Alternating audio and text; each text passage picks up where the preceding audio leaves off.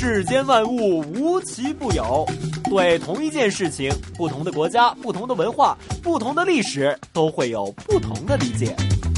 究竟有什么不同？马上为您揭晓。同不同？主持刘明正。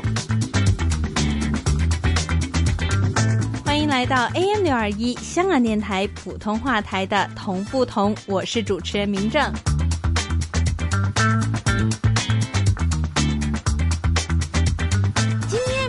大家带来的这一条胡同，就是北京胡同里面的力学胡同，就称李阁老胡同。从这一集开始呢，明正呢会在《同不同》里面会从北京老胡同的古今命名的同与不同，为大家逐一介绍更加多的北京老胡同。那么这次首当其冲为大家介绍的就是这一条力学胡同。究竟力学胡同有着什么样的胡同故事？力学难道和科学、力量这些有关系？在今天的力学胡同里面，又会有哪些建筑和遗迹值得大家去听一听的呢？一首歌曲回来之后，明正正式连同我们的胡同专家一起给大家说说这条就称李阁老胡同的力学胡同。狼伯伯，狼伯伯，这个世界那么大，究竟有什么好玩的呢？嘿嘿嘿嘿，那你就去找找看吧。找不到的话，我就要把你给吃掉。哈哈哈哈童言无忌。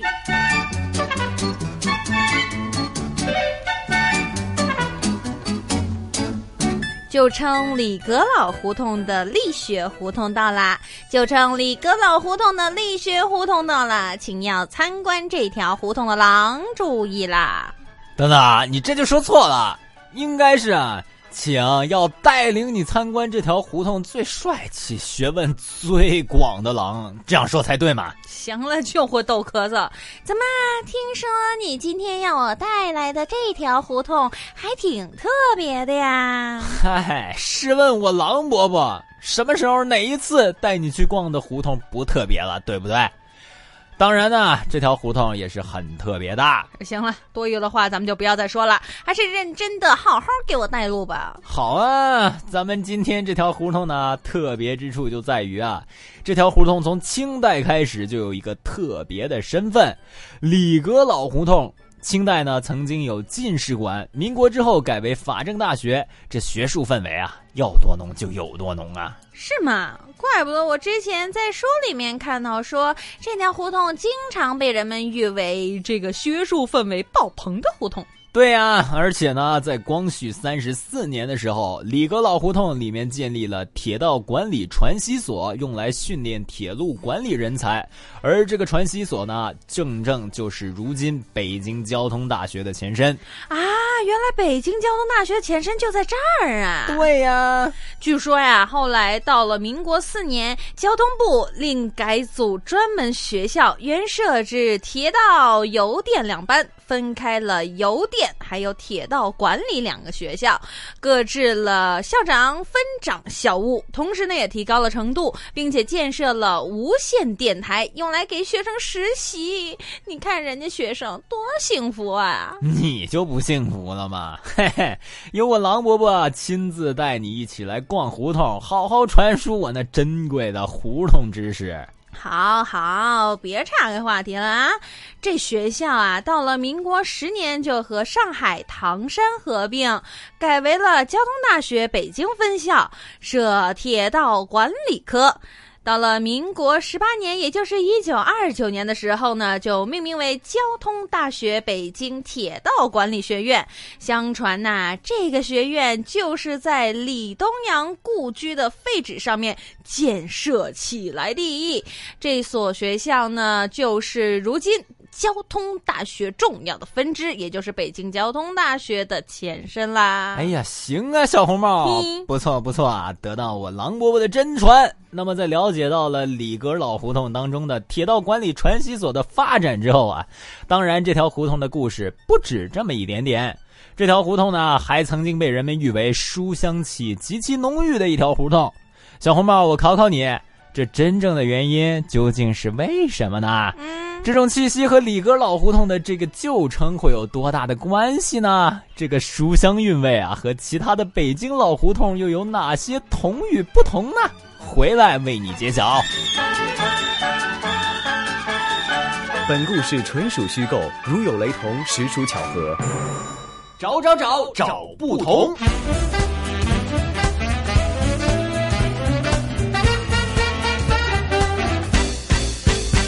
来到我们今天的同不同，今天明正会带大家一起来听一听旧称李阁老胡同的力学胡同。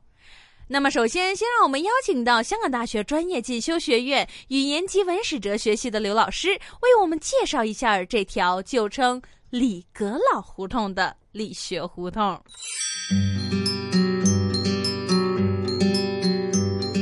力学胡同位于北京市西城区的东南部，东起府右街，西至横二条。从字面上看，力学胡同好像和物理学有什么关系，但实际上这条胡同是用人的名字来命名的。力学胡同原名叫李阁老胡同，因为在明孝宗时期，文渊阁大学士李东阳次第在此。所以取名为李阁老胡同。长安刻画中写道：“李东阳次第在灰长小巷李阁老胡同。”据记载，历史上有两位李阁老，先后都住在李阁老胡同，一位是叫李贤，另一位是叫李东阳。李东阳，字宾之，号西崖，湖南茶陵人，明天顺进士。官至吏部尚书，文渊阁大学士，文章书法均有所长，在当时的影响力很大。宦官刘瑾专权时，李东阳委曲行事，保全了一大批大臣。这李阁老胡同的西段原有法政大学，东段路南原为交通大学，后来改为铁道管理学院。现在是中共中央某部在此办公。李阁老胡同这个名字一直用到了一九六五年，之后才改成了力学胡同，沿用至今。找不同时间到，你找到了吗？同不同？Bingo！答案揭晓。大家回来，我们今天 AM 六二一香港电台普通话台的同不同，我是主持人明正。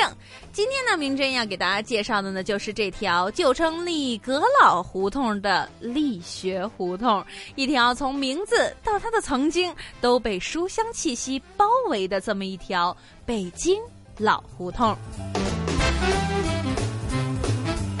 李阁老胡同。里面曾经有一位历史人物，名称李贤。李贤历经明宣德、正统、景泰、天顺和成化五个朝代，在任期间经历了土木堡之变和明英宗复辟等等的重大历史事件，朝野一片动荡，他却毫发无损，可见为官之道也是够老辣的。现如今，李贤在他的家乡河南邓县名气还是很大的，还被尊为一代贤相。他的墓地完好的保存在了青山绿水之间。而这稍晚出现的李阁老，也就是在李阁老胡同命名当中有重要角色的这位李东阳，历经了明天顺、成化、弘治。和正德思潮赶上了政乱，当时举国上下怨声载道，那么忠直的官员就被放逐殆尽，唯独他和刘瑾尾蛇周旋，又不助纣为虐，在维护皇权的同时护着一些官员，替百姓们做一点好事儿，所以口碑还是不错的。打小就生长在北京的李东阳，据说他四岁的时候就能够做大楷，在景泰年间作为神童被推荐给了皇帝，而内侍扶他过殿，见他人小腿短，就说神童脚短，他马上就回应天子门高，因为这样皇上很是高兴，抱起他放在膝盖上面，给了他很多珍奇的果子吃。而到了后来，为官时期的李东阳居于李阁老胡同。他是一位具有民本思想、较为正直的官吏，即使描山画水，也总是不忘国事民魔。到了日后辞官之后，李东阳回到了湖南茶陵老家。自李东阳之后，这李老阁胡同的墨水气一直就很浓。到了清光绪二十九年、三十年的时候，也就是一九零三年至一九零四年，清廷举办最后两次的科举考试，并且要求中进士的学子要进入进士馆学习实学，以适应朝廷对人才的需求。就在清光绪二十九年（一九零三年的一月）。京师大学堂增设进士馆，目的呢就是向新进士传授科学知识和政法知识，培养新进士成为果、达、义的优秀从政人才。而这进士馆的校址就设在了我们今天的主角儿李阁老胡同。找找找找不同。在后来的清光绪三十年，也就是一九零四年的五月二十六日，进士馆正式开馆。进士馆章程里面规定，进士在这里以明彻中外大局，并与法律、交涉、学校、理财、农、工、商、兵八项政事知其大要为成效。每日讲堂功课四点钟，三年毕业。根据当时的资料显示，凡是年龄在三十五岁以下的新进士，都必须要进入到学馆里面学习，由所在的省级发放补贴。而在市学馆并入了进士馆之后，也由马神庙迁至里阁老胡同。然而，这进士馆设立才一年多，科举制便废止了，所以也就没有了后续的学员。在清光绪三十二年，也就是一九零六年，进士馆就改为了京师政法学堂，完全的脱离了京师大学堂。京师政法学堂其实就是北平大学法学院的前身。另外，当时这清政府邮传部为了培养铁路人才，创立的铁道管理的传习所也在这胡同里面，原址就是现在的西城区力学小学。所以到了今天，这李阁老胡同里面的书香气息依然是非常的浓郁。世间万物无奇不有，对同一件事情，不同的国家、不同的文化、不同的历史，都会有不同的理解。究竟有什么不同？马上为您揭晓。同不同，主持刘明正。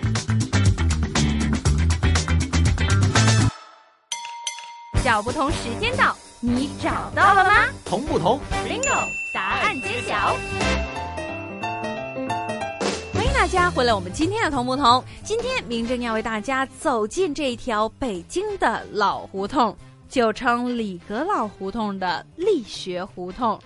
其实，在这力学胡同里面，不单只有我们以上所说的书卷味极其浓郁的一些机构，而且原来北京最早的交通博物馆就在这里。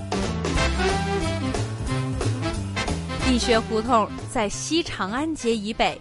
东西走向，东起府右街，西至横二条，原名李阁老胡同。一九六五年改为了现在的力学胡同。就在明朝的时候，有两位的李姓的朝官，官做到内阁首辅的位置，被尊称为一代阁老。而这李阁老胡同的命名的源于，就是我们刚刚所为大家提到的这位李阁老。当然，这也是人们现在对于李阁老胡同的命名缘由的普遍认知，也就是李东阳、李阁老。长安刻画中有记载说，李文正东阳次第，在灰长小巷李阁老胡同，而这灰长小巷就在今天府右街的位置。刚刚我们提到的李东阳，其实他是湖南茶陵人，字宾之，号西崖。他在历史上比较著名的不是为官，而是为文。在节目的上半部，我们听到的其实都是李东阳的一些简单的生平。那么，其实李东阳在诗词歌赋里面有着很大的成就。首先，他的诗词典雅功力，在明代的时候独树一帜，被誉为了茶陵诗派的代表。他的传世之作包括有《怀鹿堂集》《怀鹿堂诗话》等等。他曾经成长在什刹海的西崖，并且写出了多篇吟咏西崖风光的诗篇。到了明孝宗的时候，他被赐居在李阁老胡同里面。当然，李东阳为官也是不错的，他历经了英宗、宪宗、孝宗、武宗等等四代。官至吏部尚书和华盖殿大学士。尽管在李锦专权的时候曾经尾蛇周旋，但是绝不助纣为虐。历朝五十载，清廉不渝。李东阳年老辞官之后，就回到了湖南老家，而这李阁老胡同当中的宅邸很快就被破败了。后来，原来还是他的老乡，确定要出资将宅邸修复，为李东阳建设了祠堂。其实，在李东阳被赐居在这条胡同的时候，这条胡同似乎已经早就被叫做了李阁老胡同了。所以，很多的学者都推测，在此之前，肯定有另外一位姓李的阁老曾经住在这条胡同。不错，这就是我们前面也为大家提到的李贤。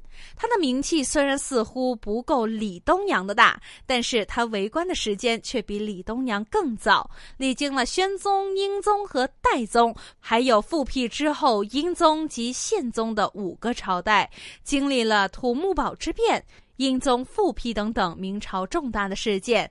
他。比李东阳住在这条胡同时间更加的早，因此有很多的学者和有兴趣之人都表示，这李阁老胡同的得名更有可能是源于李贤。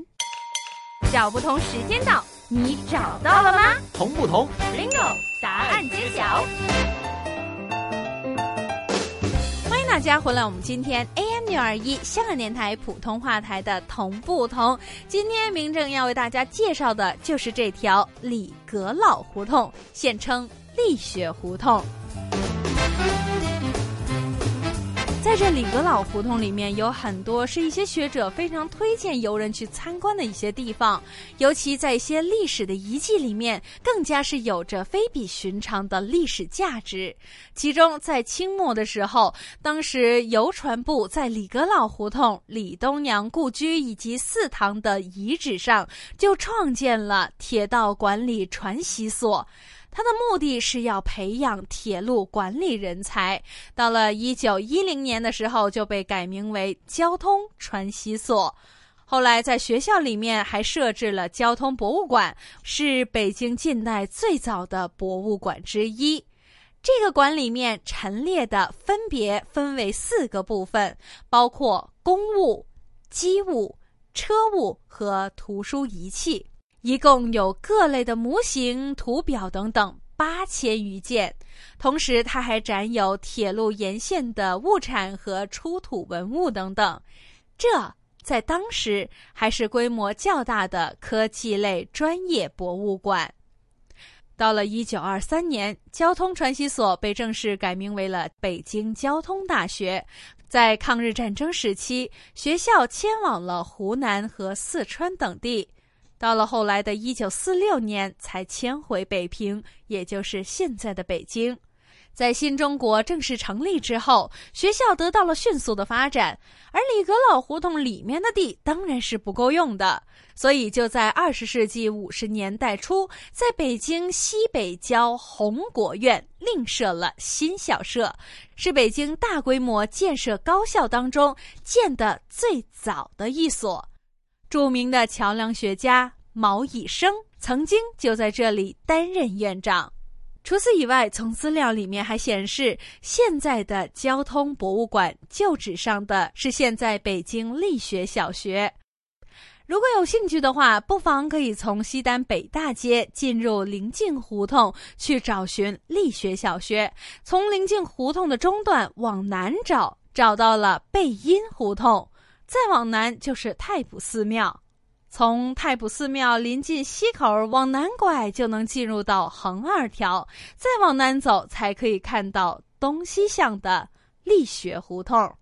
沿着胡同向东。在临近胡同东口的路北，就一下可以看到了暗红色、很有气派的北京力学小学的大门。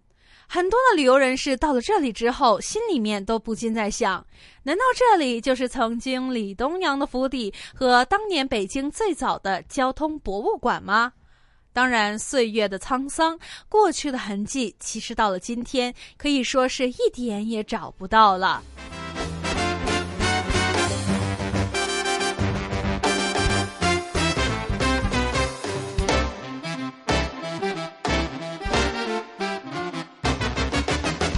沿着我们的力学胡同，也就是李阁老胡同，再往东走不远，其实就可以到达了宽敞的府右街了。有一些旅游人士还提醒，如果人们可以从府右街进来，其实这力学小学是很好找的。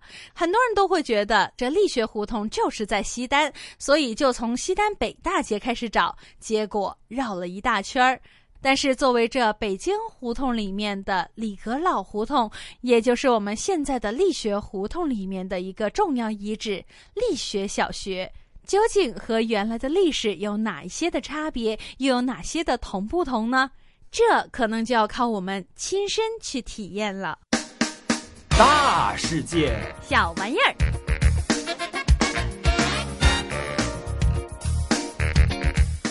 大家回来，我们今天的同不同的最后一个环节——大世界小玩意儿。今天给大家介绍的这小玩意儿呢，也是非常有这书香还有文化气息的，就是我们的烙画葫芦艺术。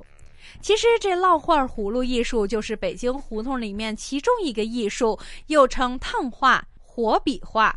这不仅仅是一种汉族传统工艺美术品，而且。还是国家级非物质文化遗产，比较知名的产地有山西和安徽。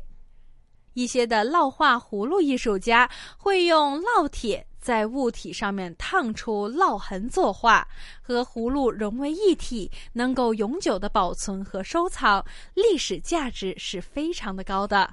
而这烙画具有着悠久的历史和独特的艺术风格，相传这是起源于汉代，后来失传，清朝的时候呢又逐渐的被兴起。那么这烙画创作在把握火候和力度的同时，还要注意意在笔先，落笔成形。烙画不仅仅有中国画的勾勒、点染、擦。和白描等等的手法，还可以烫出丰富的层次和色调，具有较强的立体感，很像我们棕色的素描和石板画。所以这烙画既能够保持汉族传统绘画的民族风格，又可以达到西洋画严谨的写实的效果。当然，人们也可以定做属于自己的特有画面或者肖像，令到它更加具有独特的艺术魅力。所以，给人以古朴典雅、回味无穷的艺术享受，就是我们今天的好玩意儿——烙画葫芦。在北京胡同里面有不少的玩意儿，其实都跟这葫芦有着非常密切的关系。原因就在于这葫芦有着很多吉祥的寓意。首先，比如说这葫芦的枝蔓的蔓和万谐音，每个成熟的葫芦里面都有着很多的葫芦籽儿，而汉族就因此联想到了子孙万代、繁茂吉祥的话语。另外，这葫芦又和福禄谐音，所以在民间就有俗信：这葫芦能够辟邪，又能够象征吉祥。而且当时人们还相信，把绘有吉祥图案的葫芦挂在堂上，这样就可以将鬼虫降服和驱除。当然，我们刚刚所说的葫芦谐音“福禄”，拥有葫芦也就是拥有福禄，所以当人们把葫芦赠送给其他人，也被叫做赠送福禄。而且这葫芦本身形态各异，造型优美，可以说不用人工的雕琢，就可以给人以喜气祥和的美感。就像刚刚所说的，古人还认为它可以驱灾避邪、祈求幸福，使子孙人丁兴旺。其中亚腰葫芦在外形上看起来就像两个球体组成，象征着和谐美满，寓意着夫妻互敬互爱。据说，如果夫妻缘薄，可以摆放一只在床头，加强夫妻的情分，增加夫妻的感情。而除了我们刚刚所说的这些好处以外，其实葫芦还有着祛病的作用。人们只需要把这挂在病者的床尾，或者摆放在病者的睡侧，就可以让它吸取到病人身体上面的病气，令他快速的好起来。如果是健康的人呢，就可以吸取人的身上的晦气，提升运势。如果把这葫芦挂在大门外面，则是有保屋内人平安的。作用虽然以上有部分是属于非精密科学，但是就因为这样，千百年来葫芦作为一种吉祥物和观赏品，就一直受到了人们的喜爱和珍藏。而这烙画葫芦更是老北京文化里面的其中一个特色。